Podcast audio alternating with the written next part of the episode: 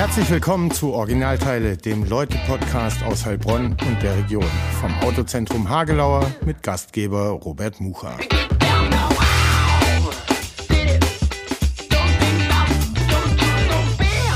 Herzlich willkommen zu Folge 49 vom Originalteile-Podcast. Es geht weiter, äh, wie immer, unterstützt und gefördert vom Autozentrum Hagelauer seit bald vier Jahren.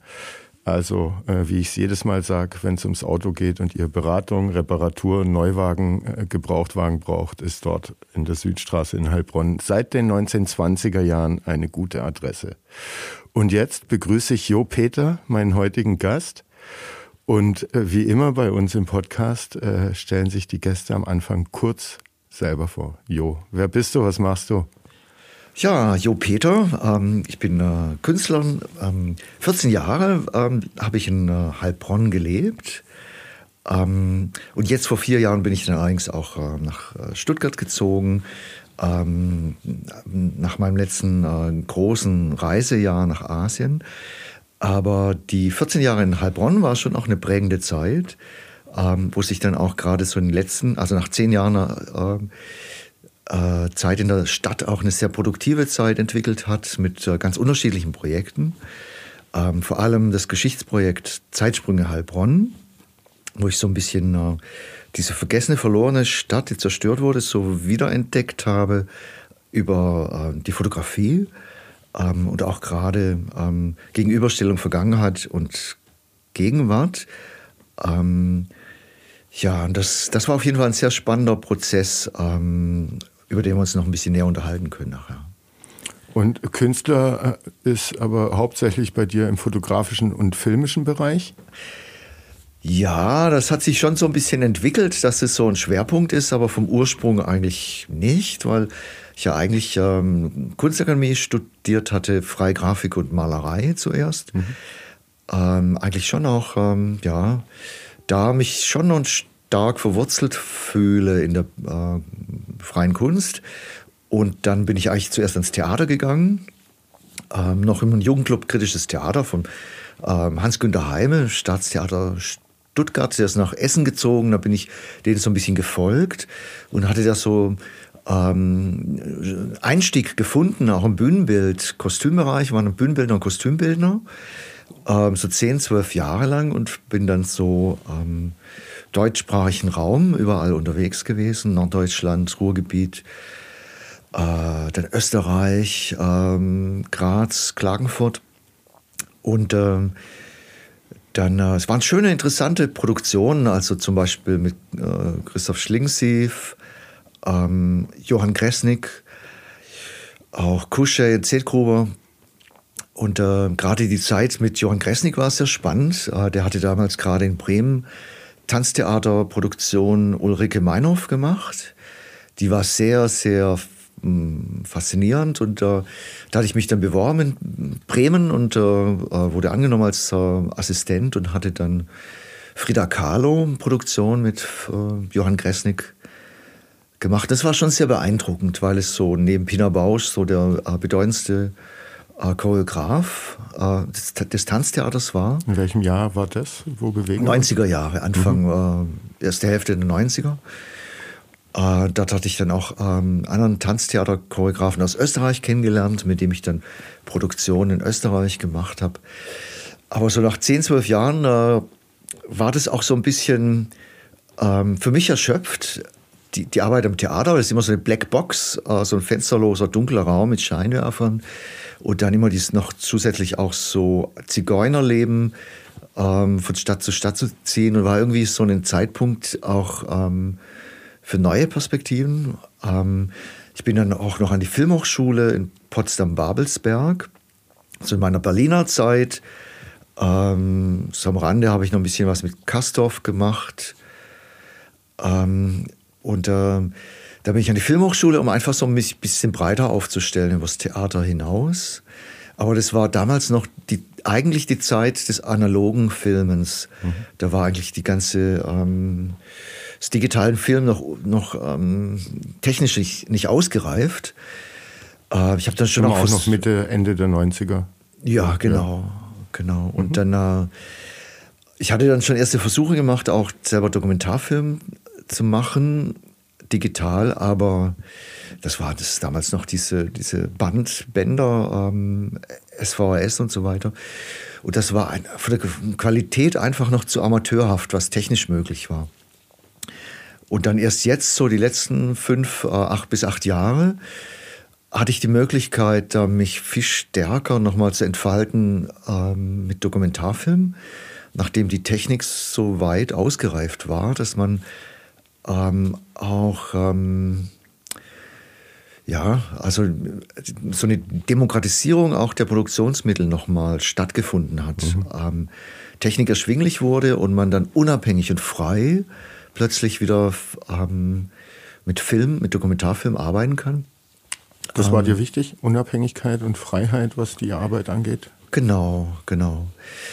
Aber wenn man jetzt so chronologisch nochmal zurückgeht, nach der Theaterzeit, ähm, 90er Jahre, ähm, bis äh, 2002 war meine letzten Produktion zur Staatsoper Stuttgart, äh, Donizetti-Oper, wo ich dann für Kuschei und Zedgruber assistiert hatte und ähm, noch äh, als freier Bühnenbildner nochmal äh, so Produktionen in äh, Österreich.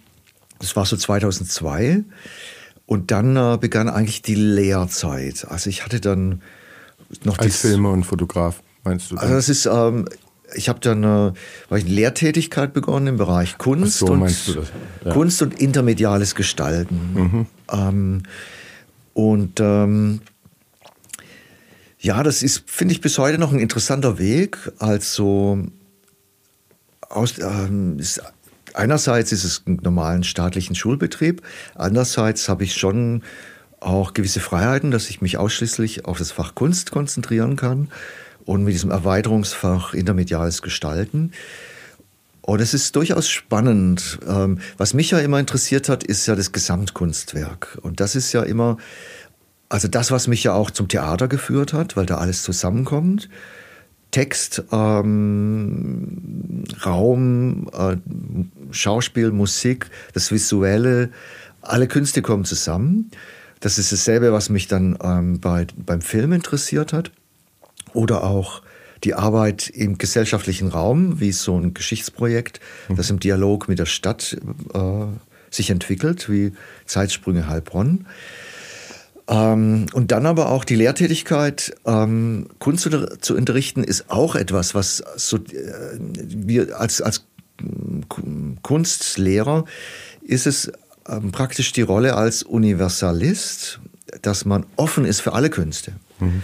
Also wenn ich Kunst unterrichte, dann kann ich mich in sämtliche Richtungen bewegen. Gibt es da nicht so harte Vorgaben wie in Mathe, Deutsch und Geschichte vom äh, Kultusministerium, was den Lehrplan angeht? Ähm, es ist schon äh, gerade im Gymnasialbereich so, dass, dass ähm, da die, ähm, die schöpferische Offenheit da schon sehr, sehr groß ist. Äh, die pädagogische Freiheit und äh, dass man auch wirklich die Schüler in diese, diese neuen Räume, also die Räume öffnet. Mhm ähm, und selbst wenn es da Vorgaben gibt, sind es immer nur Klammern, innerhalb von denen man sehr frei arbeiten kann. Okay. Ja. Und dann bist du jetzt als Lehrer unterwegs, als freier Filmer und Fotograf. Und äh, wenn dir ein lustiges Projekt einfällt, dann machst du auch was Historisches oder was in die Zukunft rein. Ja. Okay. Was, was mich zuerst interessiert, bevor wir da weiter äh, reingehen, 2002 war dann fertig mit Theater und ja. wenn ich richtig rechne, 14 Jahre hast du hier gelebt, vier ja. Jahre jetzt nicht mehr, dann bist du 2005 ungefähr genau. nach Heilbronn gezogen. Genau. Warum? Ja. Was hast du hier dann äh, gemacht? Ja. Ähm, und wann hast du angefangen, dich vielleicht eher so tiefer für die Stadt und die Stadtgeschichte und die Mentalität und all das ja. zu interessieren? Ja, es ist eine ganz interessante Geschichte, wie ich nach Heilbronn gekommen bin, weil wir an der Kunstakademie gerade im Verbreiterungsfach intermediales Gestalten, das war immer ein Fach, das so sehr Performance ähm, und theatralischen Ausdruck auch gepflegt hat. Und da gab es jedes Jahr eine große Performance, großen Performanceabend, Theaterabend der Studierenden. Und da haben wir eine Location gesucht. Und ich war damals der Assistent des Professors. Und äh, ich wurde losgeschickt, auch äh, nach Heilbronn zur Zigarre, weil da schon mal als auch, Location Scout sozusagen. Genau, als Location Scout. Und äh, da habe ich gemerkt, oh, Heilbronn ist ja eigentlich gar nicht so weit auf vom Schuss. Das kann man aus so ähm, Aktionsradius von Stuttgart heraus bespielen. Du bist ja gebürtiger Stuttgarter. Was dann, hast du ja erzählt, äh, so in der ja. Republik Österreich unterwegs, äh, hattest du Heilbronn als, weiß nicht, bist du in Stuttgart aufgewachsen auch? Im Remstal. Im also, Remstal. Also ja. Heilbronn, hattest du das auf dem Schirm? Wart ihr mal da mit eurer Familie oder du dann irgendwann später? Oder ähm, war das alles Richtung Ludwigsburg, Stuttgart orientiert eher? Und also 2005 der erste für, Kontakt. Für mich und meine Familie war es schon durchaus interessant, weil wir ja auch ähm, historische Wurzeln haben in Heilbronn. Also Vorfahren hier auch äh, durchaus ein bisschen prägend hm. in der Stadtgeschichte ähm, Teil der Stadtgeschichte sind. Ähm, das war ähm, Familie Schreiweis, ähm, die hier so Pelzgeschäft, so ganz zentraler Lage, so Kramgasse, an diesem alten ähm, Platz. Wenn man so mit, mit, äh, über die Brücke nach Heilbronn reinkam, war dieser Platz an, der Kramgasse. Und ähm, dann äh, in der Fleinerstraße, direkt gegenüber der Kilianskirche, da waren die Pelzgeschäfte meiner Vorfahren, mhm. ähm, Schreiweis, Christian Schreiweis. Und ähm, also mein Vater hat da noch viel erzählt von seinem ähm, Onkel Heinz Schreiweis.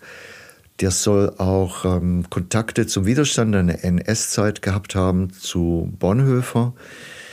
Ähm, und äh, da gibt es noch so ein bisschen Familienlegenden, dass, wir, dass es auch jüdische Vorfahren gegeben haben soll.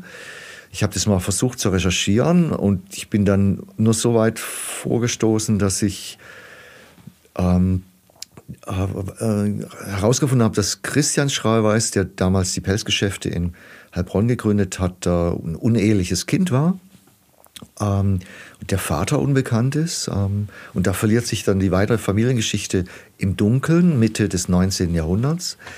Aber Christian Schreiweis gehört jetzt so zu dieser Gründergeneration, ähm, zweite Hälfte des 19. Jahrhunderts, der so ähm, ja, in der Gründerzeit so mit die, den Aufschwung, Aufbruchzeit ähm, in Heilbronn. Als Heilbronn das schwäbische Liverpool war? Oder? Genau. Ja.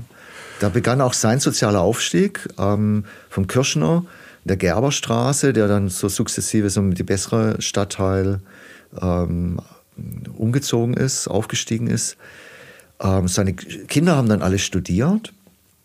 Ähm, ja, von da habe ich auch ein bisschen familiäre Wurzeln, die wir dann wiederentdeckt haben. Und die Stadt selber hast du aber als Jugendlicher also nicht wirklich äh, besucht. Aus Erzählungen von deinem Vater und da gab es. Ja, genau. Okay. Also das ist, glaube ich, nochmal ein ganz großer Unterschied. Wer so ein bisschen Gaffen, Gaffenberg als Kind selbst erlebt hat, hat eine ganz andere Beziehung äh, zur Stadt. Mhm. Das ist äh, sicherlich richtig. Aufgewachsen bin ich im Remstal. Meine Kindheitserinnerungen sind also nicht mit Heilbronn verbunden. Okay. Und dann bist du als Location Scout hierher gekommen, äh, genau. weil ihr für eure Schüler oder Studenten was ja. gesucht habt. Hast die Zigarre entdeckt, hast gemerkt, Heilbronn ist nicht so weit weg von Stuttgart. Ja, und dann hatte ich und mal Bereitschaft für den Einsatz auch Heilbronn angekreuzt. Mhm. Für, beim Land Baden-Württemberg für, für den äh, äh, Kunstlehrer-Job. Äh, mhm. Und dann haben die mich tatsächlich auch hierher dann zugeteilt. Wohin ging es dann? An welche Schule? Das ging dann an das Robert-Meyer-Gymnasium. Mhm. Ähm, Bismarckstraße, sehr traditionsreich. Die, die beiden alten Gymnasien. Äh, Karls Oliver Maria Schmidt war da Schüler. Wie bitte? Oliver Maria Schmidt war da genau. Schüler. Thomas Strobel, Lothar Speth unter anderem. Genau, genau. Und was ich auch entdeckt habe, Werner Herzog war, äh, ging in Heilbronn ein Jahr zur Schule. Ähm, jetzt Theodor-Heuss-Gymnasium, das damals gerade neu gegründet war, aber das noch im Gebäude von, des Realgymnasiums, also des ähm, äh, Robert-Meyer-Gymnasiums untergebracht war, weil der Neubau noch nicht fertig war. Ähm, und Werner Herzog, das ist ganz interessant, weil auch die Filmproduzenten, die gerade meinen Dokumentarfilm unterstützen, Ilona Grundmann, die äh, hat auch mit Werner Herzog zusammengearbeitet, gerade zuletzt. Ähm, und ähm, äh, da wollte ich jetzt auch nochmal einen Kontakt aufnehmen, äh, ob ihn da ein bisschen die Geschichte Heilbronns noch weiter interessiert.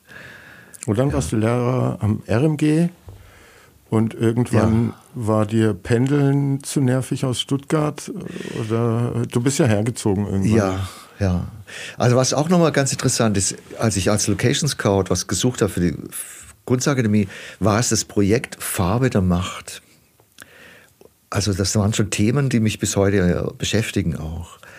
Ähm, da ging es zum Beispiel auch darum, dass Theodor Heuss ähm, in der NS-Zeit, also für das Ermächtigungsgesetz äh, gestimmt hat. Es war also so ein Theaterabend, wo auch schon gesellschafts-, gesellschaftliche politische Dimensionen hatte von Themenstellung. Und deshalb auch Zigarre, weil es ja ähm, Damals, der Professor hatte schon ganz bewusst die Zigarre gewählt, weil es eben auch die Geschichte hatte, also die ähm, jüdische Vorgeschichte und die Vertreibung. Und es ist ganz verblüffend, dass es ja dann bis heute noch so ein roter Faden ist. Das hängt natürlich auch mit meinem, meinem Theatergeschichte zusammen. Hans-Günter Heime hat einen sehr stark äh, gesellschaftspolitische Pers äh, Blick aufs Theater, ähm, Johann Gresnik auch. Ähm, mein Professor ähm, an der, der Kunstakademie auch. Und ähm, so zieht sich da der rote, rote, Faden durch. Und als ich dann im Robert-Meyer-Gymnasium war, ähm, mein stadtgeschichtliches Projekt äh, sich entwickelt hat, habe ich mich ja auch mit der Geschichte der Gymnasien beschäftigt. Mhm. Und da auch viel Ungewöhnliches, Verblüffendes in der Geschichte ähm, der Gymnasien entdeckt, über die ich ja auch dann ein Buch, Buch geschrieben habe.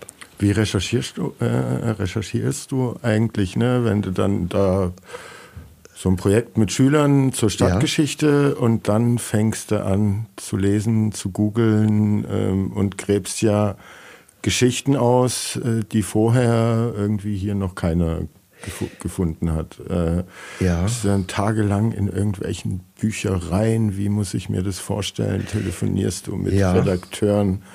Ja. Also das ähm, Projekt zur Stadtgeschichte hatte ich schon auch meiner Schule vorgeschlagen, aber das ist schon einfach ähm, unmachbar, weil die Schulbürokratie macht man sich auch keine Vorstellung davon. Und da hatte ich dann sehr schnell gemerkt, dass man eigentlich alle wesentlichen künstlerischen Projekte kann man natürlich nur völlig unabhängig machen. Und dann der eigentliche künstlerische Entwicklungsprozess ist verblüffend einfach. Ähm, braucht an Zutaten eigentlich nur ein einziges wichtiges Mittel, das ist einfach die künstlerische Freiheit.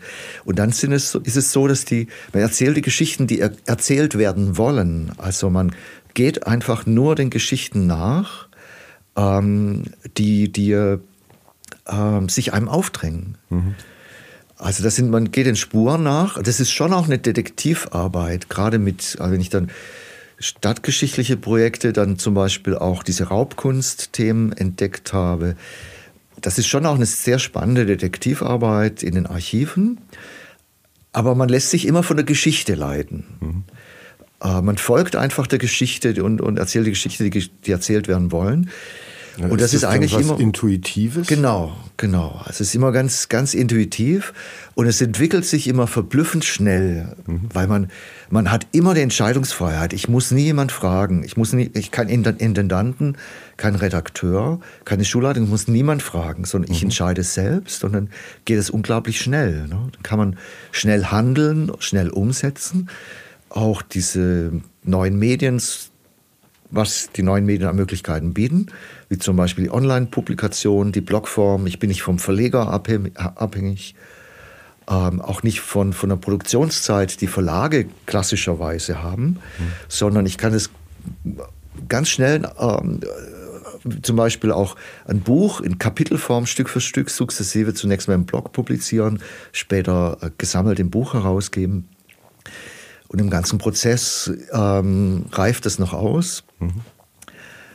Ähm, aber eigentlich ist es ein sehr intuitiver Prozess und geht, geht dann eigentlich auch relativ schnell. Und ähm, was für Themen triggern dich dann? Oder kommen wir zu Zeitsprünge? Das ist wahrscheinlich so das bekannteste Heilbronner Projekt, äh, das du da äh, ja, entwickelt, durchgeführt hast, gemacht hast.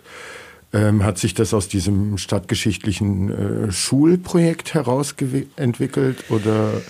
Also es ist eigentlich schon dazu? unabhängig von der Schule, vielleicht nur ganz indirekt äh, mit der Schule zusammenhängt. Also es ist so, dass ähm, es immer was ganz, ganz Seltsames war mit Heilbronn, wenn man, wenn man als Fremder in die Stadt kommt und dann ist das eine ganz, ganz eigenartige Atmosphäre mit dieser 50er Jahre Architektur, die so, ähm, ja, so eine ganz eigenartige Gesichtslosigkeit erstmal hat. Ähm, so diese schnell wieder aufgebaute, ähm, zerstörte, schnell wieder aufgebaute Stadt, ähm, 50er Jahre Architektur. Das war, es war sehr schwierig, eine Beziehung zu der Stadt herzustellen. Ist dir das das erste Mal mit einer Stadt passiert?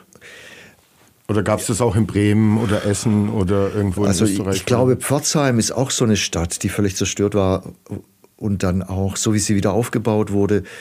Ähm, also dieses, dieses was einer Stadt Persönlichkeit gibt, so mit Geschichte gewachsen zu sein, die historischen Gebäude über verschiedene Epochen, die alles so viel Geschichte und Seele haben. Und das fehlt ja erstmal, fehlt ja erstmal in Heilbronn. Und das ist dann praktisch so ein, ein Vakuum, da ist irgendein Vakuum, man spürt, etwas Wichtiges fehlt. Mhm. Ähm, etwas Wichtiges fehlt auch, um eine starke Beziehung zur Stadt herzustellen. Und da war dann praktisch der Antrieb, die Neugierde, das zu entdecken, also die Geschichte zu entdecken. Was ist hinter dieser 50er Jahre Fassade? Was steckt da eigentlich dahinter? Wenn, wenn, wenn er, äh, die Stadt zerstört wurde, was, was war eigentlich diese, diese Stadt davor? Und dann habe ich praktisch mich auf die Suche gemacht nach dieser verlorenen Stadt, um über diese verlorene Stadt äh, eine Beziehung zur Stadt herzustellen. Und, und das war tatsächlich dann auch ein sehr spannender Prozess, weil man dann tatsächlich auch eine sehr intensive Beziehung zur Stadt entwickelt hat und auch alles sich plötzlich belebt hat. Also natürlich das Bild der Vergangenheit der Stadt, aber auch der Gegenwart. Die 50er Jahre Fassaden hatten plötzlich nicht mehr diese Gesichtslosigkeit, sondern die haben plötzlich auch Geschichte und Ausdruck und äh, eine gewisse Tiefe ähm, und eine erzählerische Kraft bekommen. Und ähm, aber es war dann schon sehr spannend, diese vergangene Stadt zu entdecken. Ähm, es ist ja auch so, dass praktisch das kollektive Gedächtnis der verlorene Stadt ähm, gab es eigentlich nicht mehr. Also es gab so einige historische Aufnahmen des alten Heilbronns, aber dann war es häufig so, dass man diese Stadtansichten, die Gebäude oft gar nicht mehr lokalisieren konnte, spontan. Man mhm. wusste gar nicht mehr genau, wo gehört eigentlich jetzt diese, diese ähm, Blickwinkel, Perspektive, äh, Gebäude hin. Und das war dann auch das Spannende im Arbeitsprozess, fotografisch Vergangenheit und Gegenwart in diesen Überblendungen wieder zusammenzubringen. Mhm. Und plötzlich kann man diese historischen Ansichten wieder genau lokalisieren. Und vor allem ist es auch dann dieser Effekt, dass ich heute durch die Stadt gehen kann und ich habe diese prägnanten Straßenzüge vor mir, der äh, Innenstadt, und vor meinem inneren Auge ähm, sehe ich auch diese alte Stadt und die alten Straßenzüge. Man kann sich so, das Projekt noch anschauen online, ne? Genau, genau. Also es ist auch ja, in Buchform äh, dann äh, teilweise rausgekommen und äh, wenn alles klappt, ist noch äh, nicht ganz sicher, aber es äh, wird jetzt vielleicht auch noch mal eine größere Ausstellung ähm, geben in Zusammenarbeit mit der äh, Sparkasse. Und, äh, aber ich glaube, dass auch viele in der Stadt diesen Prozess nachvollzogen haben. Also, dass praktisch dieses kollektive Gedächtnis an diese verlorene Stadt sich wieder rekonstruiert hat und viele dieses bisschen mitverfolgt haben, auch online mit diesen Vorher- und Nachher äh, dass den das so geht wie mir, dass sie heute durch die Stadt laufen können und praktisch die alte verlorene Stadt ähm, sehen können. Ähm, ähm, wieder vor Augen haben. Das wäre doch noch ein Augmented Reality äh, Projekt. Das, äh, ja, das wurde auch schon äh, diskutiert und äh, ähm, Felix Ebert, der ähm, vom Code für Heilbronn, die bei der Programmierung von der inaktiven Stadtkarte mitgeholfen haben, die haben es von Anfang an auch mit äh, als Stichwort äh, vorgeschlagen. Er hat, wir haben es zum Beispiel so hinbekommen, dass man ähm, praktisch wenn man es auf dem Handy aufruft, dann auf jeden Fall schon auch äh, mit Ortung einen eigenen Standpunkt in der Karte anzeigen lassen kann. Aber das Augmented Reality ist dann schon nochmal eine Stufe weiter, die ja deutlich anspruchsvoller ist in der Programmierung, aber das ist in der Zukunft sicherlich auch möglich, wenn es noch ein bisschen äh, benutzerfreundlich wird in der Programmierung, ähm, anwenderfreundlich, dann äh, wird es äh, auch kommen. Hm. Ähm, und die Reaktionen der Heilbronner, also du hast es ja angedeutet, äh, den ja. Leuten äh, ging es wie dir, dass ja. ja plötzlich die alte Stadt, äh, wer sich dein Projekt angeschaut hat und sich damit ja. befasst hat, zumindest vom inneren Auge äh, sozusagen sich wieder aufbaut. Ja. Ähm, was waren denn aber so ja, die spannendsten Reaktionen oder Feedbacks, die du erlebt hast? Und dann hauptsächlich von Älteren, die vielleicht manche Gebäude sogar noch kannten vom Erleben, bevor das Stadtbad zum Beispiel in die Luft gesprengt wurde oder ähnliches. Ja. Oder auch von Jüngeren. Ja, also ähm, Feedback der Stadt war schon toll und ähm, sehr schön, immer ähm, das so praktisch im Dialog mit der Stadt zu entwickeln. Es war ja auch anfangs ausschließlich nur mit Kleinspenden. Äh, der, der, ähm, des Publikums, der äh, Bürger von Heilbronn, ähm, und sammelte sich dann so mit Kleinstbeiträgen 15, 20 Euro, hat sich das finanziert. Und da, da war auch immer der Dialog sehr lebendig. Und das ist auch das Schöne, wenn man dann gerade mit den neuen Medien, äh, Blog, äh, Online-Blog, Social Media, das so ein ähm, Stück weit, äh, Stück für Stück für, äh, publiziert, immer auch einen direkten Dialog mit ähm, dem Publikum hat, die dann kommentieren. Ähm, vor allem auch, weil natürlich die medialen Ausdrucksmittel sich immer weiterentwickelt haben. Das waren die Sliderbilder, es waren Collagen. Dann hatte ich die alten Glasplatten der Gebrüder Metz wieder entdeckt. Der Gebrüder Metz äh, waren Fotografen des 19. Jahrhunderts, Anfang des 20. Jahrhunderts, die in ganz Deutschland, Europa so ganz professionell ähm, mit ähm, hochauflösenden Kameras Stadtansichten aufgenommen haben und dann zum Postkartenvertrieb aufgezogen hatten. Und da gab es, als die Firma pleite ging, ähm, in äh, 80er Jahren 300, 400.000 alte hochauflösende Glasplatten, die zum Lager vergessen wurden. Äh, die Stadt Stuttgart hat die sich dann irgendwann gesichert, aber nie erschließen können, dies, diese riesige Menge an Glasplatten. Also das waren logischerweise nicht nur Heilbronner Motive, sondern genau. aus ganz Europa und Deutschland. Überwiegend Deutschland, einen großen Schwerpunkt Süddeutschland. Ähm, aber ja, ja, bis, bis nach Italien waren sie dann schon unterwegs und aktiv. Und äh, der Heilbronner ähm, Kontingent an Glasplatten war eigentlich schlummerte vor sich hin. Und dann hatte ich es auch mit Bürgerspenden, ähm, auch mit gerade in genossenschaftlichen Banken, Volksbank und Sparkasse als Unterstützer und einige ähm, mittelständische Unternehmen wie, wie Seel ähm, oder ähm, der Sportausstatter, äh, wie heißt der nochmal? Seemann. Seemann. Seemann, Gibt, genau. Gibt's nicht mehr. Die äh, haben sich da engagiert, dass, dass ich diese Glasplatten digitalisieren konnte. Das war immer so praktisch ein Prozess im Dialog mit der Stadt, der eigentlich immer sehr lebendig sich entwickelt hat. Und was jetzt die Reaktionen anbetrifft, die interessanten Reaktionen, ähm, das waren dann schon auch die Heilbronner, die eben den 4. Dezember 1944 noch miterlebt haben. Mhm.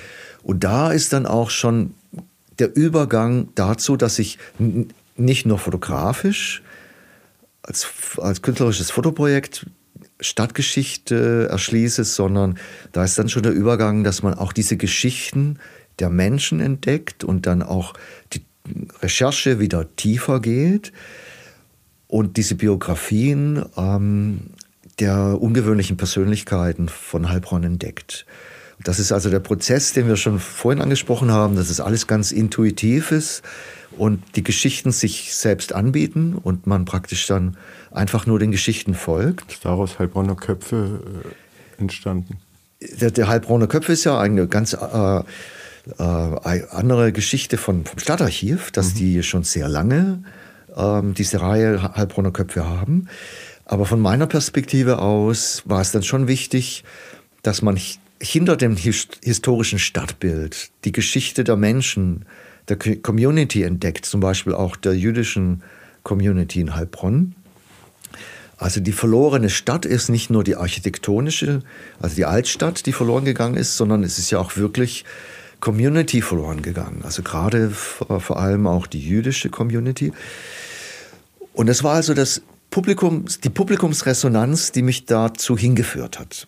Ähm, gerade ähm, äh, die Heilbronner, die noch den 4. Dezember 1944 erlebt haben, ähm, auch die Zeitzeugenberichte und äh, dann auch ähm, erste Kontakte zur ähm, jüdischen Community, die dann häufig in der Emigration lebt. Da war das Schlüsselerlebnis, als ich ähm, der Geschichte der jüdischen Kunsthändler Siegfried Aram und Heinrich Grünwald nachgegangen sind. Und das kam auch unmittelbar aus dem Fotoprojekt, weil die schönsten Gebäude in der Altstadt, gerade aus der Gründerzeit, am, am Kiliansplatz zum Beispiel, die Kaiserstraße äh, 40, äh, Kaiserstraße 27, die, die schönsten, wundervollen Gründerzeitgebäude äh, der Altstadt, das war auch gerade von der jüdischen Gemeinde, von den großen Gründerpersönlichkeiten, ähm, der aufstrebenden Industriestadt Heilbronn Gebäude. Und da war gerade die Familie Abraham und die Familie Grünwald prägend, die da ge gebaut haben. Und dann hatte ich also den Familien recherchiert und entdeckt, dass da zwei Karriere gemacht hatten als Kunsthändler. Also in Heilbronn ähm, aufgewachsen sind und dann sind sie nach Berlin, haben da ähm, Karriere gemacht am Kurfürstendamm und am Tiergarten, Regierungsviertel mit ihren Galerien. Ähm, mittendrin in Politik und Kunstszene der Weimarer Republik. Heinrich Grünwald hatte auch ähm, noch ein bisschen eine Kaiserzeit auch ähm, so die Entstehungsgeschichte der Museumsinsel mit äh, Wilhelm von Bode miterlebt ähm, und ähm, äh, ja auch als also auch ein ein bisschen Kontakt zum Kaiser noch, das miterlebt als, als äh, Förderer der Museumsinsel. Ähm, da gab es auch den großen jüdischen Sponsor Simon, James Simon, Simon, der zum Beispiel die Nofretete-Büste der Museumsinsel ge gestiftet hatte. Ähm, das sind so große jüdische Mäzene auch gewesen. Und da ähm, die hatten auch ein bisschen so dem jüdischen Kunsthändler Heinrich Grünwald den Einstieg ähm, in Berlin ermöglicht und mit gefördert. Ähm, und dann als so Heinrich Grünwald und äh, Siegfried Aram, die beiden Kunsthändler in, aus Heilbronn, die dann Berlin Karriere machen, ähm, die dann äh, aber 1933 sofort emigrieren mussten, so, also ähm, der Siegfried Aram ist sofort äh, im Januar 1933 äh, in die USA geflüchtet. Äh, Heinrich Grünwald ähm,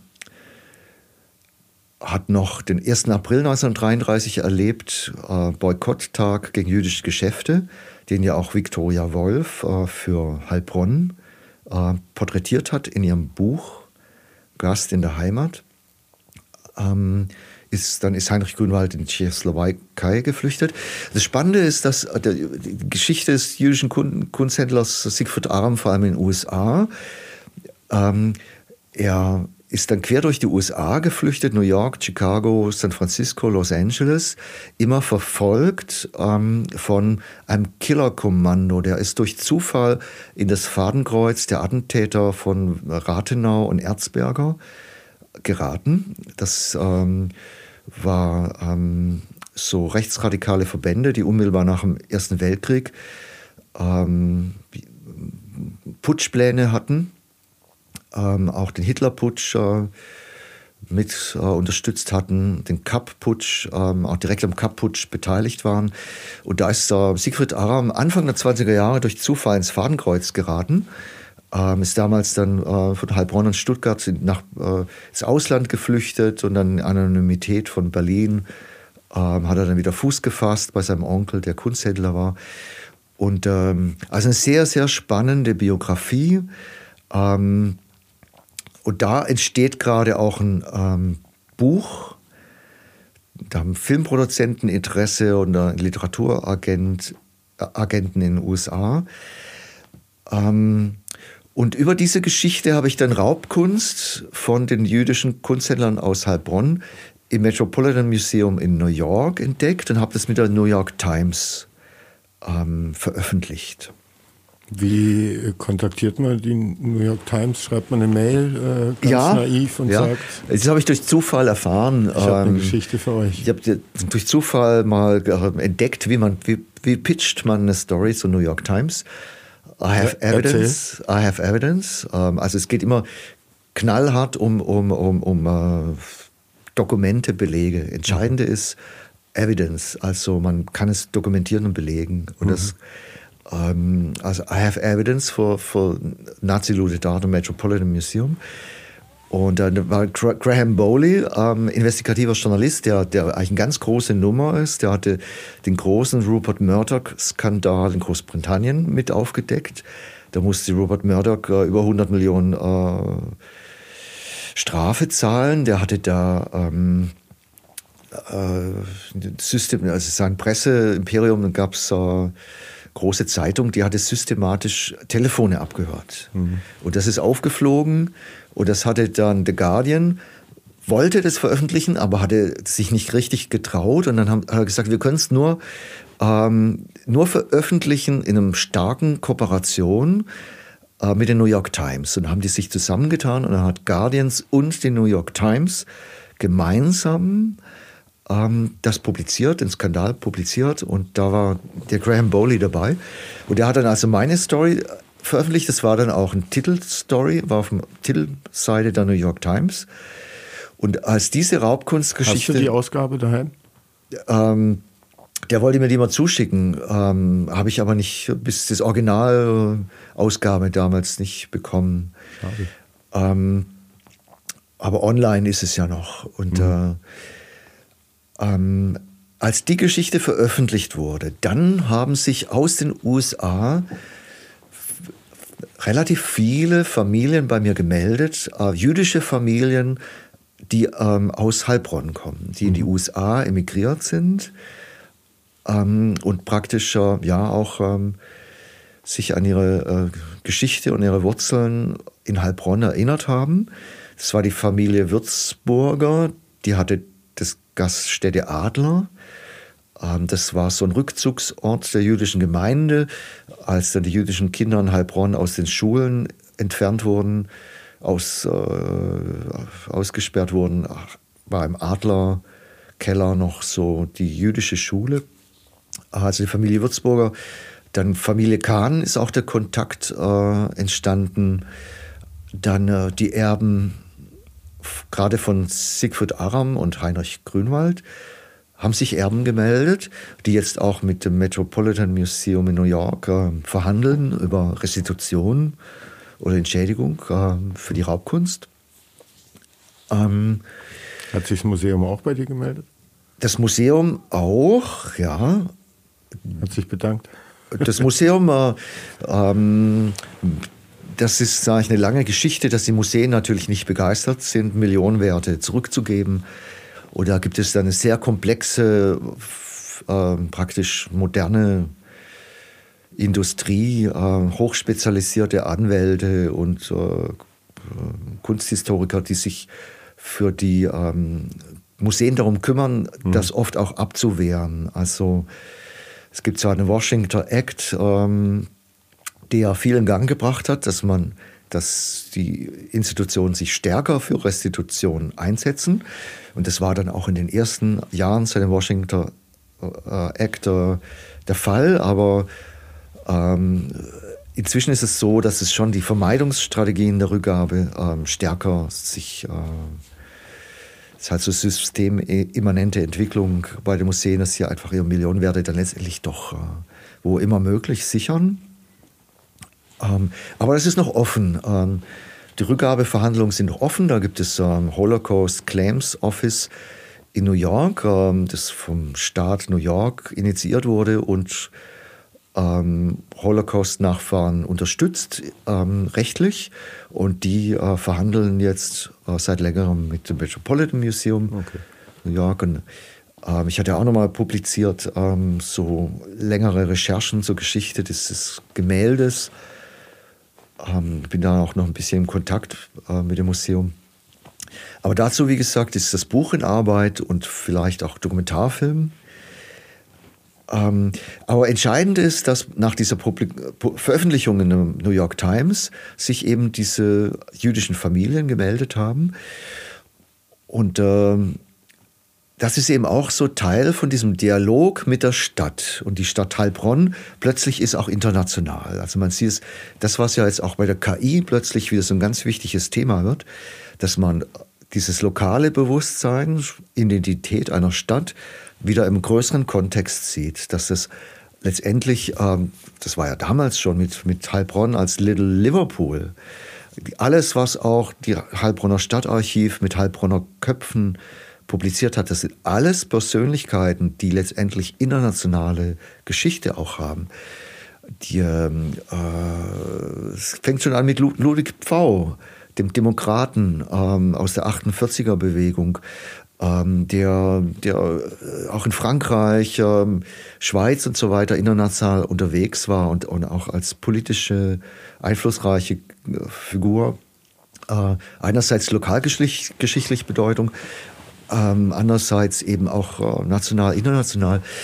Und äh, da entdeckt man dann auch Stadt wie Heilbronn, diese anderen Dimensionen nochmal wieder. Das ähm, Community, ähm, Heilbronner Geschichte, gerade die Geschichte der ähm, jüdischen Gemeinden in Heilbronn, heute eigentlich ähm, international ist. Ne? Das, mhm. Ähm, Familie Kahn hatte ja jetzt auch ein ganz großes Familienfest, wo dann viele aus den USA und anderen Ländern nach Heilbronn gekommen sind und in Zigarre ein großes Familiengefest gefeiert hatten. Und es ist dann schön, dass man praktisch ein klein bisschen mit dazu beitragen konnte, dass sich da ähm, also das kollektive Gedächtnis wieder an der verlorenen Stadt auch an dieser Stelle so ein bisschen rekonstruiert und wieder Community zusammenfindet. Ähm, aber gibt es so viele spannende Geschichten, auch gerade wie zum Beispiel Victoria Wolf, ähm, die äh, Autorin, jüdische Autorin, die ähm, dann Hollywood-Karriere machte, die ins Exil gehen musste 1933, aber auch eine ganz spannende Geschichte hat. Ähm, ihr Onkel war Albert Einstein und Albert Einstein äh, kam nach Heilbronn. Der hatte seine Mutter hier geparkt ähm, und ähm, hatte dann seine Mutter in Heilbronn besucht und äh, in so einer kritischen Phase, als er da, ich glaube, in der Schweiz an der Universität gekündigt hatte, um sich auf seine Relativitätstheorie zu konzentrieren, ähm, da hatte ihm dann der Heilbronner Unternehmer Viktor, also der Vater von Viktoria Wolf, ähm, finanziell unterstützt ähm, Albert Einstein, damit er ähm, seine Theorie ausarbeiten konnte. Und die Victoria Wolf erzählt wunderschöne Anekdoten, wie Albert Einstein ihr Mathe-Nachhilfe gibt, mhm. aber dann äh, so sehr anspruchsvolle philosophische Gespräche mit ihr führt, mit der Zehnjährigen. Mhm. Ähm, und äh, Victoria Wolf hat dann äh, selbst so eine spannende Biografie, auch ihre Fluchtgeschichte ist ganz abenteuerlich. Ähm, das Frankreich äh, wird sie als Spionin verhaftet und wie sie dann aus dem Gefängnis ähm, Gefangenschaft äh, sich befreit und dann doch noch die Flucht gelingt und in den USA Karriere macht äh, in Hollywood. Sie kannte auch alle in Hollywood. Also sie hat später, nachdem sie Drehbücher geschrieben hat, hat sie dann viele Interviews geführt mit Marlon Brando, Steven Spielberg. Die kannte wirklich alle äh, in Hollywood und äh, lebte auch bis in die 90er Jahre, hat auch Heilbronn immer wieder besucht. Und ihr Sohn war ein Chefingenieur der NASA bei, bei dieser Mondmission. Also guck mal, was Heilbronner alles äh, ja? bewerkstelligt haben. Und ja. das ist äh, ne, wahnsinnig spannend. Wir haben nur noch mehrere ja. Themen, über die wir sprechen müssen. Genau. Deshalb ja. ähm, einmal, man kann dich und deine Projekte auch zu Heilbronn recherchieren im Netz, da viel finden. Ja. Man kann die Bücher von dir mit Sicherheit äh, irgendwo erstehen, äh, auch ja. wenn man da im Netz nachschaut und viele spannende Heilbronn-Geschichten äh, erfahren. Und im besten Fall klappt das äh, mit deiner Ausstellung dieses Jahr noch in der Sparkasse. Dann könnte man sich das Ganze eben auch noch physisch äh, anschauen hier vor ja. Ort. Aber äh, ja, man merkt schon, du könntest wahrscheinlich den ganzen Tag lang spannende Geschichten über Heilbronn und Heilbronner und Heilbronnerinnen erzählen. Ähm, Wahnsinn. Äh, ja. Ja. Aber ich muss auch über deine Filme mit dir sprechen. Ja, äh, ja. Ne, unter anderem äh, kommt auch, wann? Im April im Marerhaus. Genau, genau. Ähm, äh, dein Film, äh, wie heißt er, Malawi? Mentawai. Mentawai. Das, ja, Mentawai, Seelen des Waldes. Ähm, seit Jetzt 20 sind wir nämlich aus Heilbronn. Äh, äh, ja. Fliegen wir nach Sumatra. Genau. Zu genau. Ureinwohnern da, zu einem indigenen Volk dort. Genau. Die hast genau. du begleitet. Erzähl, wie kam es dazu? Ja, also seit ähm, 20 Jahren reise ich auch ähm, viel in Asien, Südostasien. Ein Schwerpunkt ist Indonesien. Und da habe ich dann auch zuerst als Fotograf äh, begonnen, dass ähm, ich viel Fotoreportagen gemacht habe ähm, und ähm, auch Geschichten dazu geschrieben habe. Und dann wurde aber schnell klar, dass das, Film das bessere Medium ist, um diese Begegnung mit anderen Kulturen lebendig zu machen. Und dann habe ich begonnen vor acht Jahren äh, mit Kurzfilmen. Und äh, dann hat sich jetzt der erste lang, lange Dokumentarfilm entwickelt. Ähm, ich hatte da in Indonesien dann ähm, über ein Filmfestival der Ureinwohner, das ist so eine ganz neue Bewegung, äh, dass Ureinwohner selbst auch die Kamera in die Hand nehmen das heißt, dass die Kinder der Ureinwohner, einige Kinder der Ureinwohner in die Städte gehen, auch studieren und dann ähm, mit moderner Medienkompetenz auch zurückkommen, Filme machen. Das, diese neue Bewegung, da gibt es dann Festivals. Und auf einem dieser Festivals hatte ich dann einen Ureinwohner aus einem abgelegenen Archipel in ähm, Indonesien kennengelernt. Das kleine Archipel Mentawai. Wo trifft man sich da an der Bar und kommt ins Gespräch? Oder wie muss man sich das vorstellen? Also ich hatte Kurzfilme gemacht ähm, über äh, diese archaische traditionellen Kulturen in äh, Indonesien, unter anderem Sumba, Rei, äh, das Reiterfestival in Sumba und andere oder auch ähm, Südostasien, ähm, tamilische Community, ähm, Taipusam Trance Festival in den Höhlen ähm, außerhalb von Kuala Lumpur. Es waren sehr schöne Kurzfilme und die hatte ich dann, äh, bin ich eingeladen worden, hatte, hatte ich Präsentationsmöglichkeit auf dem Festival der Ureinwohner. Und dann haben wir uns praktisch als Filmemacher kennengelernt, mhm. äh, als äh, Filmemacher auf dem Festival äh, und als Filmemacher ausgetauscht. Und dann hatten die mich äh, eingeladen und in diesem Fall war es also Martison, Martison Siritoitet, der mich äh, seine Heimat, äh, das kleine Archipel Mentawai eingeladen hat, südlich von Sumatra. Ähm, und äh, dort gibt es noch eine uralte Kultur, ähm, wo die Ureinwohner noch mit Pfeil und Bogen im Urwald jagen. Das äh, ist eine alte Kultur, die noch ohne Töpferei ohne Weberei auskommt. Also die kochen im Bambusrohr und ihre Kleidung haben sie ursprünglich aus äh, Rinde, äh, Baumrinde und Bananenblättern gemacht. Und das spielt heute noch eine Rolle für ähm, die ähm, für, ähm, praktisch die Führer der Kultur. Ähm, also das sind die Schamanen oder, oder Heiler. Die leben heute noch traditionell im Urwald, ähm, ganz leichte Einflüsse von außen, dass sie zum Beispiel ähm, Macheten und ähnliches, also schon einige Hilfsmittel von außen im Tausch haben, aber sonst sehr traditionell leben.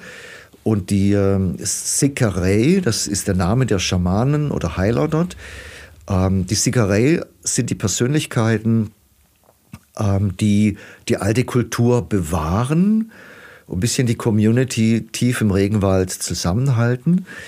Und die Sikarei ähm, sind auch Repräsentanten der ganzen Traditionen des spirituellen Lebens ähm, und eben auch solcher Traditionen, wie man zum Beispiel Kleidung noch aus Baumrinde herstellt.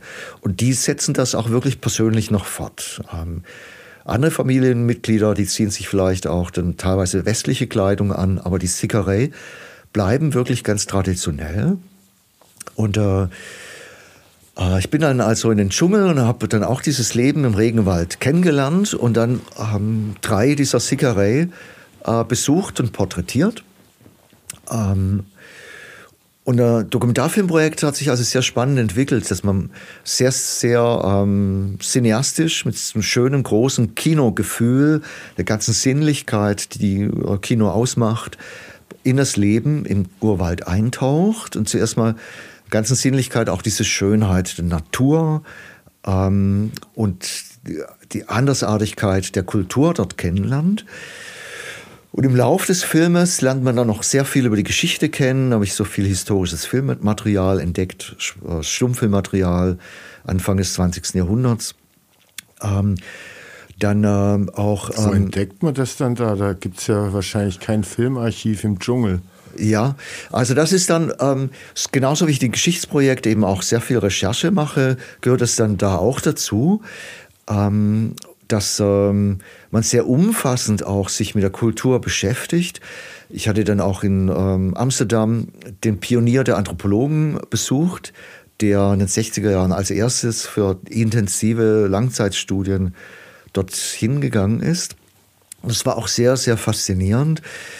Also einerseits lernt man dann die ähm, 100 Jahre der Verfolgung kennen, ähm, sehr harter, harter Verfolgung der eigentlich die Kultur zerstört werden sollte und auch ähm, Großteil des Archipels zerstört wurde. Aber es gab eben eine große Insel in dem Archipel ähm, als Rückzugsgebiet der traditionellen Kultur, wo sie bis heute besteht. Und da entwickelte sich dann auch eine Graswurzelbewegung, eine starke, lebendige Graswurzelbewegung. Die hatte auch gerade dieser Pionier der Anthropologie mit initiiert ähm, der als erster so praktisch sich auch eingesetzt hat für die Kultur, die ja ähm, ursprünglich verfolgt wurde. Ähm, Zwangsumsiedlungen des Militärs hatte die Ureinwohner aus dem Urwald geholt und an der Küste angesiedelt äh, oder in, in, staatliche Siedlungen äh, zusammengefasst. Und äh, man wollte die alte Kultur ausrotten, die Sprache verbieten, die, die Tätowierungen verbieten, die Nacktheit verbieten und so weiter. Und äh, ähm, aber dann gab es eben auch eine Graswurzelbewegung, die sich entwickelt hat mit ganz unterschiedlichen Kräften. Da war der Anthropologe dabei, der es mit initiiert hatte, dann aber auch Medienschaffende, die von außen gekommen sind, also Künstler und Fotografen. Einen davon habe ich dann äh, auch kennengelernt und auch mit porträtiert im Film. Ähm, und ähm, sehr faszinierend dann auch diese Graswurzelbewegung zu porträtieren und zu zeigen, wie hier eigentlich auch äh, Community, ähm, wie hier auch ähm, jeder Einzelne eine ganz wichtige Rolle spielt. Das kleine Archipel, das sind äh, vier bewohnte Inseln es sind vielleicht hunderte Inseln, ähm, kleinere Inseln, aber es sind vier größere bewohnte Inseln. Und das sind so circa 80.000 Menschen, die dort leben, auf dem Menta, ähm, Archipel Mentawai. Und davon sind etwa vielleicht 5.000 Ureinwohner, die noch richtig im tiefen Urwald traditionell leben. Und da hat sich also eine Graswurzelbewegung entwickelt zur Verteidigung der traditionellen Kultur und auch im größeren Interesse ähm, alle anderen Bewohner im Schutz des Regenwaldes und der ursprünglichen Ressourcen, weil natürlich dann auch von außen die Konzerne hineindrängen zur Abholzung.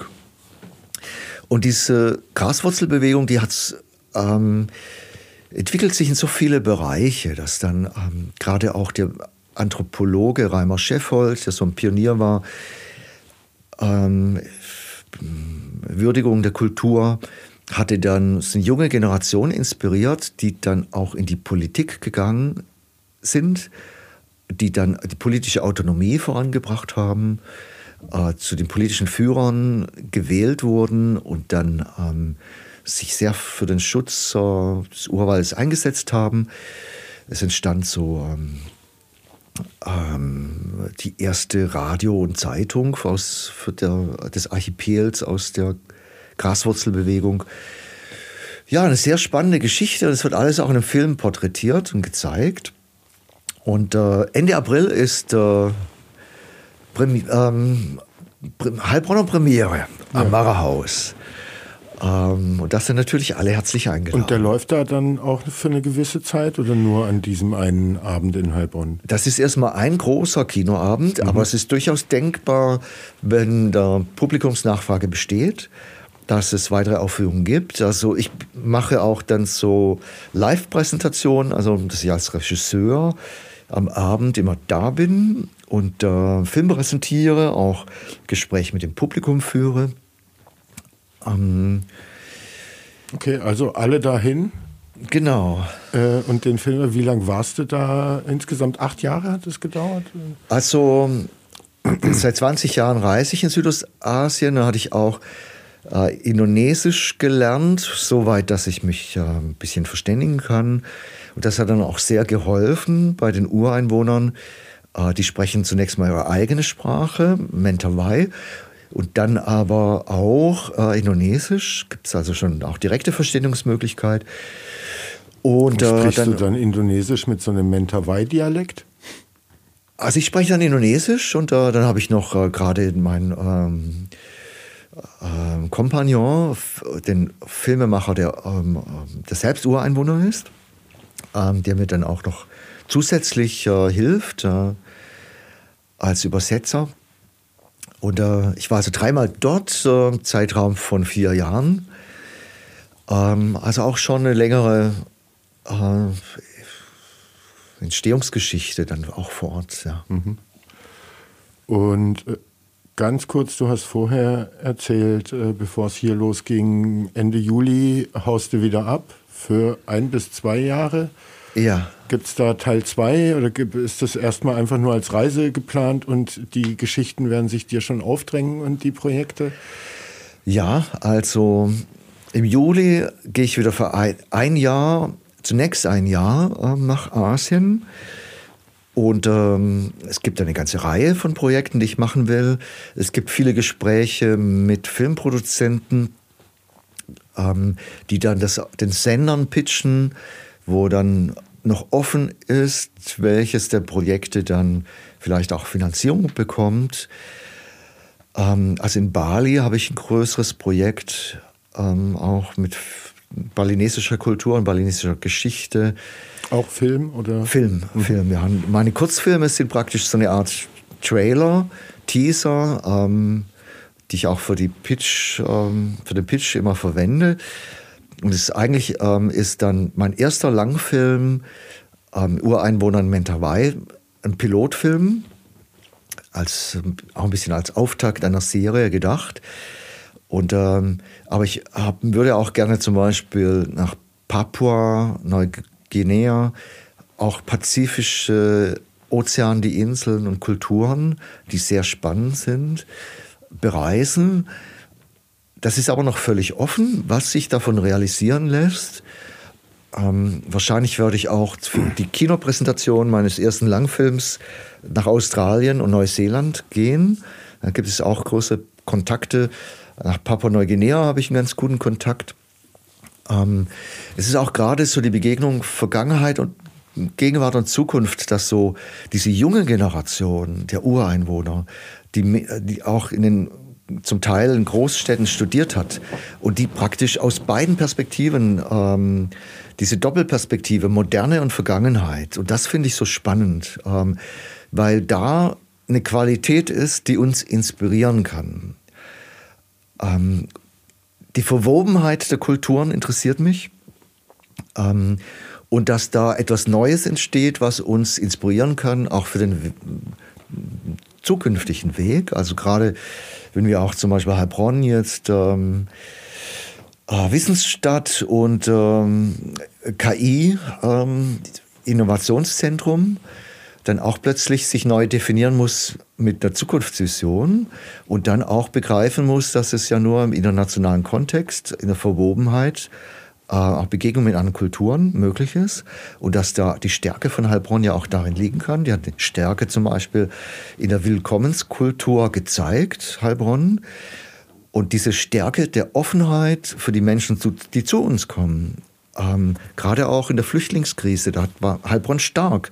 Und deswegen kann Heilbronn auch stark sein, ähm, zum Beispiel als Wissensstadt und, und KI-Innovationszentrum. Äh, ähm, und da, ich glaube, dass gerade diese Dialog Vergangenheit, Gegenwart, Zukunft, ähm, das ist spannend, die Verwobenheit der Kulturen nachzugehen und, und diese Menschen, die diese Doppelperspektive haben, gerade diese junge Generation der Ureinwohner, die noch ganz tiefe alte Wurzeln kommen, kennt und dann aber andererseits aber auch in, den Großstädten studierte und mit einer modernen Perspektive auch ähm, das betrachten kann. Und das würde mich interessieren, dann, wenn ich jetzt in Asien unterwegs bin und weiter Filme mache, Filme zu entwickeln, die diese Doppelperspektive auch untersuchen. Vergangenheit und Gegenwart und Zukunft. Ist so ein Film auch überaus Heilbronn denkbar? Ja, in Heilbronn gibt es ja auch äh, viele Gespräche über Dokumentarfilmumsetzungen. Da gibt es so viele Geschichten, eine neue Perspektive auf Theodor Heuss, Biografie von Theodor Heuss, die Geschichte des Widerstands in Heilbronn, ähm, äh, Kaiser, äh, Sascha und Karl Kaiser, ähm, Walter Vielhauer. Das ist, äh, bietet sich sehr an für Dokumentarfilme. Dann natürlich die jüdische Gemeinde, ähm, gerade die jüdischen Kunsthändler Siegfried Aram und äh, Heinrich Grünwald, wo es auch großes äh, Interesse gibt ähm, von Filmproduzenten und Literaturagenten in den USA, wo aber einfach dann auch ähm, die Schwelle erreicht werden muss, dass ja mal ein Budget, ein, ein größeres Budget ähm, zur Verfügung steht, damit man das weiterverfolgen kann. Dokumentarfilm über Heilbronn, Geschichte des Heilbronn von Heilbronn wäre durchaus spannend. Aber für mich aus, als unter Perspektive als Filmemacher, was so cineastisch, was so Kinoqualität hat, das ist schon diese Begegnung mit anderen Kulturen in, in Asien, mhm.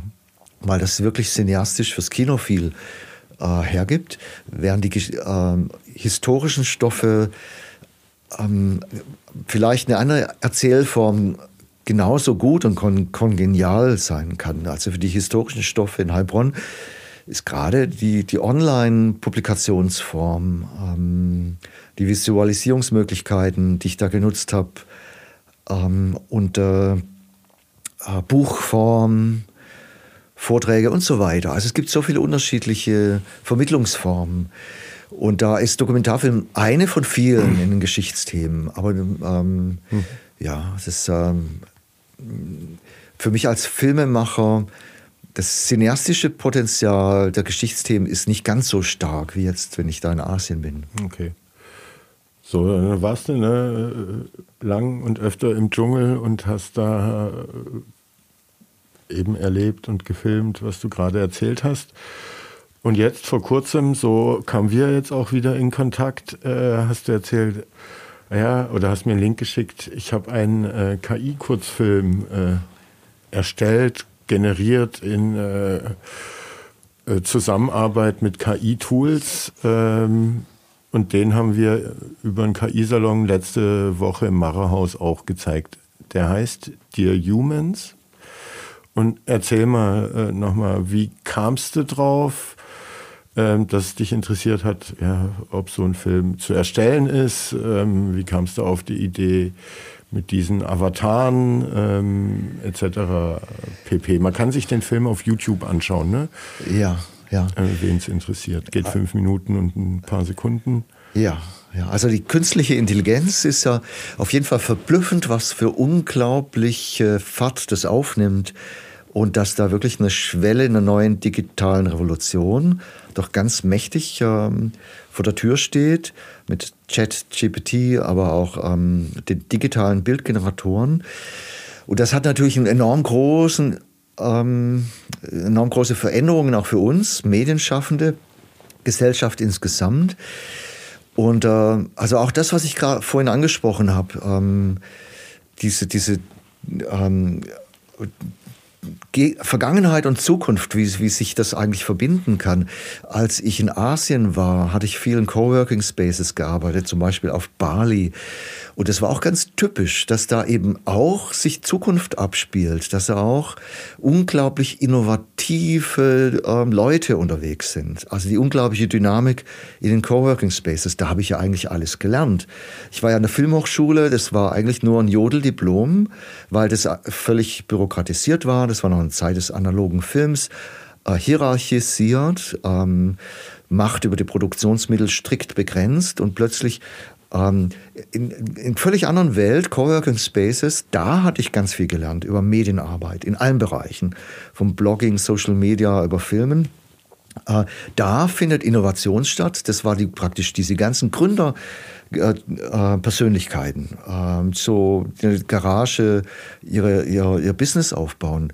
Das hatte ich eigentlich dann erst in Asien kennengelernt, ähm, in, in, ähm, in Coworking Spaces, die unglaublich schnell etwas aufbauen, unglaublich schnell sich vernetzen ähm, und offen sind und auch da erlebt, wie un unglaublich schnell der Wissenstransfer stattfindet ähm, und die Zusammenarbeit. Ähm, also da habe ich Menschen kennengelernt, die zum Beispiel ähm, ein Biologe, der da mich eingeladen hat, in den Urwald zu gehen, Höhlenforschung. Ne? Und äh, der dann aber blitzschnell jetzt plötzlich in der Gentechnologieforschung ist, in, in Bali ein Labor aufgebaut hat. Das geht alles unglaublich schnell dort. Und äh, von daher, ähm, ich, ich, ich profitiere ja auch davon als Künstler und Medienschaffender, von dieser Demokratisierung der Produktionsmittel, dass mit der technischen Entwicklung ich jetzt plötzlich Medientechnik in der Hand habe, die in der Qualität Produktion erlauben, wie ich es vor ähm, acht Jahren, zehn Jahren noch nicht hatte. Und äh, von daher bin ich natürlich auch offen für das, was in der künstlichen Intelligenz da sich entwickelt, auch von künstlerischer Seite damit zu experimentieren. Und ähm, so entstand auch dieser Kurzfilm, in dem dann die künstliche Intelligenz aus ihrer Perspektive mit den Menschen spricht. Mhm. Und die Entwicklung ist ja tatsächlich ganz schnell. Also wenn man da jetzt zum Beispiel Elon Musk nimmt, Unternehmerpersönlichkeit, wo ich eigentlich eher sehr kritisch sehe, aber er hatte das eigentlich in einem Fall auch mal ganz gut beschrieben. Elon Musk selbst ist ja sehr kritisch gegenüber künstlicher Intelligenz, sieht da eine Gefahr. Und er hat es ganz schön beschrieben, dass er ähm, so diese Vision hat, ähm, dass die künstliche Intelligenz irgendwann zwar nicht die Menschen, Menschheit abschaffen wird, aber die Menschheit wird so eine Art Indianerreservat ähm, zurückgedrängt werden. Und äh, die KI wird einfach so viel Raum füllen, sich so verselbstständigen, und das fand ich eine sehr, sehr spannende Beschreibung, sehr spannende Vision, dass plötzlich die Menschen wie so eine Art Indianerreservat, ein Rückzugsgebiet bleibt, noch geduldet sind, aber der Rest des Raums wird von der KI ausgefüllt. Und das ist ja das, was wir jetzt schon so beobachten, dass ich dann als Künstler praktisch nur noch so ein, ein, ein Chat-Prompt Prompt eingebe, so eine Stichwortkombination und der Rest ein gigantisches Feuerwerk an technischer und kreativer Energie und Output dann plötzlich von der KI zurückkommt. Ja? Und dann merke ich plötzlich, dass wir uns schon langsam in dieses Indianerreservat zurückziehen mhm. und immer mehr Raum die KI übernimmt. Also irgendwann wird es so sein wie bei Bitcoin. Ähm, das sind, ist es ja der Energieverbrauch ganzer Länder, die nur für die Kryptographie, für die Verschlüsselung äh, verbrannt wird, da ist inhaltlich geschieht gar nichts mehr. Da ist gar keine produktive Wertschöpfung mehr, außer reine Verschlüsselung. beim mhm. Bitcoin. Nur noch ähm, chiffrieren, dechiffrieren. Und da wird die Energie von, von, von äh, dem Staatshaushalt mehrerer kleiner Länder verbraucht. Ne? Mhm. Und äh, da ist schon, schon, ein bisschen die Gefahr, dass so die Entwicklung der, die, äh, hingeht, dass da am Ende da ähm, Selbstgespräche der KI äh, dann ähm, in diesen virtuellen Räumen äh, Internet stattfindet. Die Chatbots Bots, ähm, von Putin und China und äh, Donald Trump, äh, 80 Prozent ähm, des, äh, äh, des, des, des, Elektrosmogs, äh, digitalen Elektrosmogs. Und das ist all, all das, was ich also in diesem Kurzfilm aus, Perspektive, die, aus der Perspektive der KI, die künstliche Intelligenz, spricht zu Menschen und äh, ähm, lässt ein wenig erahnen, was auf uns zukommt. Mhm. Und äh, hast du da ein bisschen mit deinen Prompts äh, rumspielen müssen, bis dann der Text, äh, den die Avatare da sprechen, äh, herauskam und der auch dich zufriedengestellt hat? Ähm, also ich hatte ja dann auch Duzt du ChatGPT? Ähm, ja, also eigentlich ist es schon noch immer noch sehr stereotyp, schablonenhaft, was äh, dir ähm, ChatGPT liefert. Auch von der Entstehungsgeschichte war es ja so, dass äh, mich zuerst mal die Bildgeneratoren interessiert haben und dann fand ich das reizvoll auszuprobieren, wenn ich die äh, künstliche Intelligenz an das entgegengesetzte Ende schicke. Also ähm, kam, ich kam praktisch aus dem Urwald von den Ureinwohnern und dann, wenn die aus diesen, diesen Welten ähm, der Ureinwohner, Regenwald, alles ist so verwoben, verwachsen, chaotisch, verwildert, in diese visuelle Welten erstmal hineinschicke, spirituell, spirituelle Welt der Ureinwohner, was da an Bildern herauskommt. Und das Ergebnis der Bilder war durchaus verblüffend und interessant und spannend. Und da hatte ich dann plötzlich dieses Schlüsselerlebnis, dass ich das Gefühl habe, ähm, dass die KI in gewisser Hinsicht an mein Unterbewusstsein andocken kann. Aber es ist ja nicht eigentlich so jetzt mein, mein Unterbewusstsein, sondern das Unterbe Unterbewusstsein dieses kollektiven Gedächtnisses, das im Internet ist. Und da entstand dann praktisch der rote Faden der Erzählung für diesen Kurzfilm und diese These, es gibt ja immer die Diskussion, dass es darum geht, wann würde die künstliche Intelligenz zu Bewusstsein kommen. Und das Entscheidende ist, es ist gar nicht notwendig, dass die künstliche Intelligenz zum Bewusstsein kommt, weil sie ja als Unterbewusstsein genauso mächtig oder noch viel mächtiger sein kann. Und gerade das, was das Unterbewusstsein auch ausmacht, zum Beispiel Automatismen, ähm, fast schon wie so eine Triebhaftigkeit. Also selbst ähm, das systemimmanente ähm, Automatismus, der durchaus auch kom sehr komplex sein kann, der ja auch wie beim Internet an diesen sehr komplexe, große kollektiv, kollektive Gedächtnis andocken kann äh, mit diesen sehr komplexen Prozessen, auch als Unterbewusstsein kann es sehr mächtig werden. Und das kann die KI relativ schnell erreichen und hat sie auch teilweise schon erreicht. Mhm. Und das wird dann praktisch in diesem Kurzfilm aus der Perspektive der KI, die in Avataren zu uns spricht, in unterschiedlichen Rollen, äh, dann praktisch artikuliert. Mhm. Also wer den Film sehen will, auf YouTube kann man sich anschauen. Dear Humans, ähm, eindrücklicher Film auf jeden Fall. Äh, zum Abschluss, bevor wir zu den Entweder-Oder-Fragen kommen, äh, wenn du eine Zeitmaschine hättest und in eine Heilbronner Epoche deiner Wahl reisen könntest, in welche wäre das? Wäre das in die Vergangenheit? Wäre es in die Zukunft? Ja, das ist eine spannende Frage, aber ich würde schon auf jeden Fall, also zwei Epochen der Heilbronner Geschichte würden mich schon sehr interessieren. Mhm. Das ist einmal natürlich die Gründerzeit, die späte Gründerzeit, so um die Jahrhundertwende, um 1900. Und dann natürlich nochmal die 20er Jahre. Mhm. Ähm, das sind natürlich schon zwei sehr, sehr spannende Phasen Heilbronner Geschichte. Mhm. Ähm, und die Zukunft, da reist, sind wir ja unterwegs.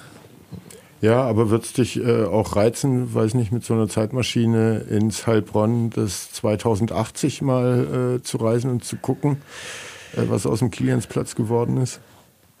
Ja, also ich glaube, dass gerade, was ich angesprochen habe, dass wir ähm, dann ein größeres Bewusstsein leben, wieder entwickeln, dass lokale Geschichte auch einen größeren Kontext eingebunden ist, auch in der internationalen Geschichte, ähm, Verflechtungen. Und das wird ja auch für Heilbronn, wenn es zum Beispiel eine erfolgreiche Entwicklung dieses KI-Zentrums gibt, ähm, wenn es eine erfolgreiche Entwicklung der Wissensstadt gibt, dann wird das eine, auch eine sehr stark internationale Geschichte sein. Mhm. Und ähm, dann, äh, also die Zukunft von Heilbronn ist dann genauso sp spannend wie die, ähm, natürlich auch die, die internationale Perspektive. Mhm. Ähm, ja, also, aber dann, ähm, ich wüsste dann keine bestimmte Jahreszeit. Okay. Ja.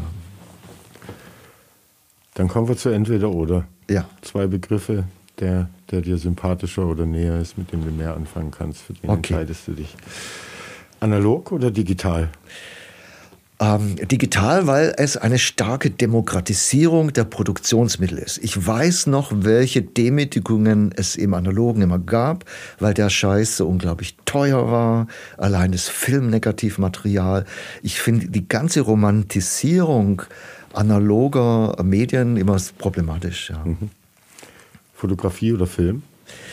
Film ist viel stärker, äh, kann viel tiefer gehen, die Dinge viel lebendiger machen. Also Film ist das stärkere Medium. Mhm. Heilbronn oder Mentawai? Das Spannende ist die Verbindung, dass man die Verwobenheit der Kulturen plötzlich das eine im anderen entdecken kann. Also mein Film über Mentawai beginnt ja mit einer Erzählung des Ureinwohners, der erzählt, unsere Häuser wurden niedergebrannt. Die Geschichte der Verfolgung und Zerstörung, das ist im Grunde genommen ein Schlüsselerlebnis, so wie wir es aus Heilbronn kennen, so mhm. wie der 4. 4. Dezember 1944. Und das finde ich das Spannende, dass man eigentlich die Verbindung findet. Mhm. Man denkt, das sind völlig entfernte verschiedene Welten, aber plötzlich ist es Heimatgeschichte mhm. aus zwei Perspektiven. Okay, also beides. Ja. Natur oder Stadt? Natur ist schon wichtiger. Man, es geht ja darum, die Natur dann in die Stadt zu bringen. Ähm, das ist gerade auch so Persönlichkeiten wie Ludwig Pfau, der Vater war Gärtner, Michel de Montaigne auch als Philosoph, Epikur, das, die Akademie war ein Garten. Die Natur ist schon ganz wichtig als uns als Leitbild. Mhm. Und die Metropolen sind ja Vampire das ist ja ein ganz großes Problem auch. Ähm, der Film gab es so ein Science Fiction, ich weiß nicht, hieß der Alpha Will von Truffaut. Alles ist eine Stadt geworden und alles wird von der Stadt ausgesaugt. Wir können auch das globale Dorf als eine Stadt sehen, wo die Peripherie ständig ausgesaugt wird. Syrien als ein Vorort, der praktisch, wo die, die, die Autos brennen, die Stadt brennt auch dieses ständige Brain Drought, dass praktisch die besten Fachleute, die besten Spezialisten, die besten Köpfe immer in die Zentren abwandern und die Peripherie ausblutet. Ähm, und deshalb die Metropole, das Zentrum, ich glaube, dass da immer auch eine gefährliche Entwicklung ist. Ich bin mhm. immer misstrauisch gegenüber der Metropole, auch misstrauisch gegenüber dem Begriff der Urbanität, dass die zum Beispiel in der Kunstszene so stark dominiert. Ähm, ich glaube, die Natur und die Peripherie, ähm, die wieder zu entdecken und zu stärken und, und da besseres Gleichgewicht wiederherzustellen, ist ganz wichtig. Dokumentation oder Kunst?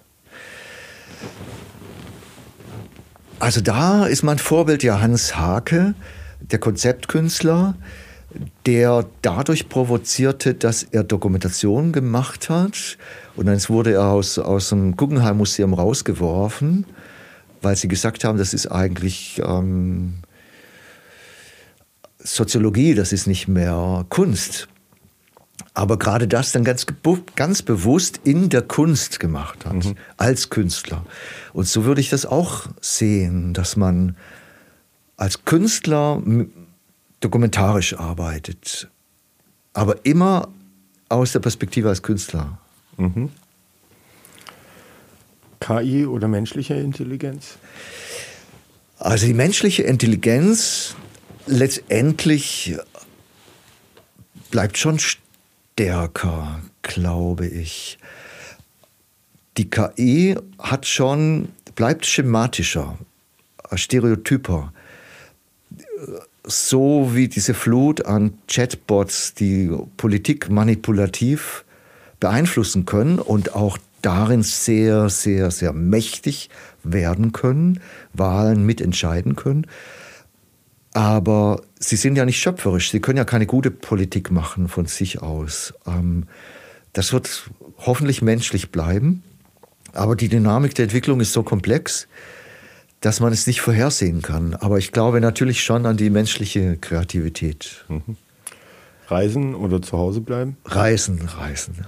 Realität oder Fiktion? Dokumentarfilm interessiert sich für die Realität. Ich kann mit Fiktion nicht ganz so viel anfangen, mit Fiction-Film. Ähm, wobei ich auch einen Roman geschrieben habe, der eigentlich ähm, Fiction ist. Ein bisschen von Monty Python inspiriert. Ähm, aber eigentlich ähm, die Realität ist spannender die Geschichten, die erzählt werden so, wollen, kommen von der Wirklichkeit. Mhm. Vergangenheit oder Zukunft? Gehört zusammen. Einzelarbeit oder Zusammenarbeit? Die Zusammenarbeit entsteht in der Freiheit. Also dadurch braucht man die starke Individualität und die macht dann auch die Kooperation möglich. Mhm. Und zum Abschluss Hoffnung oder Realismus?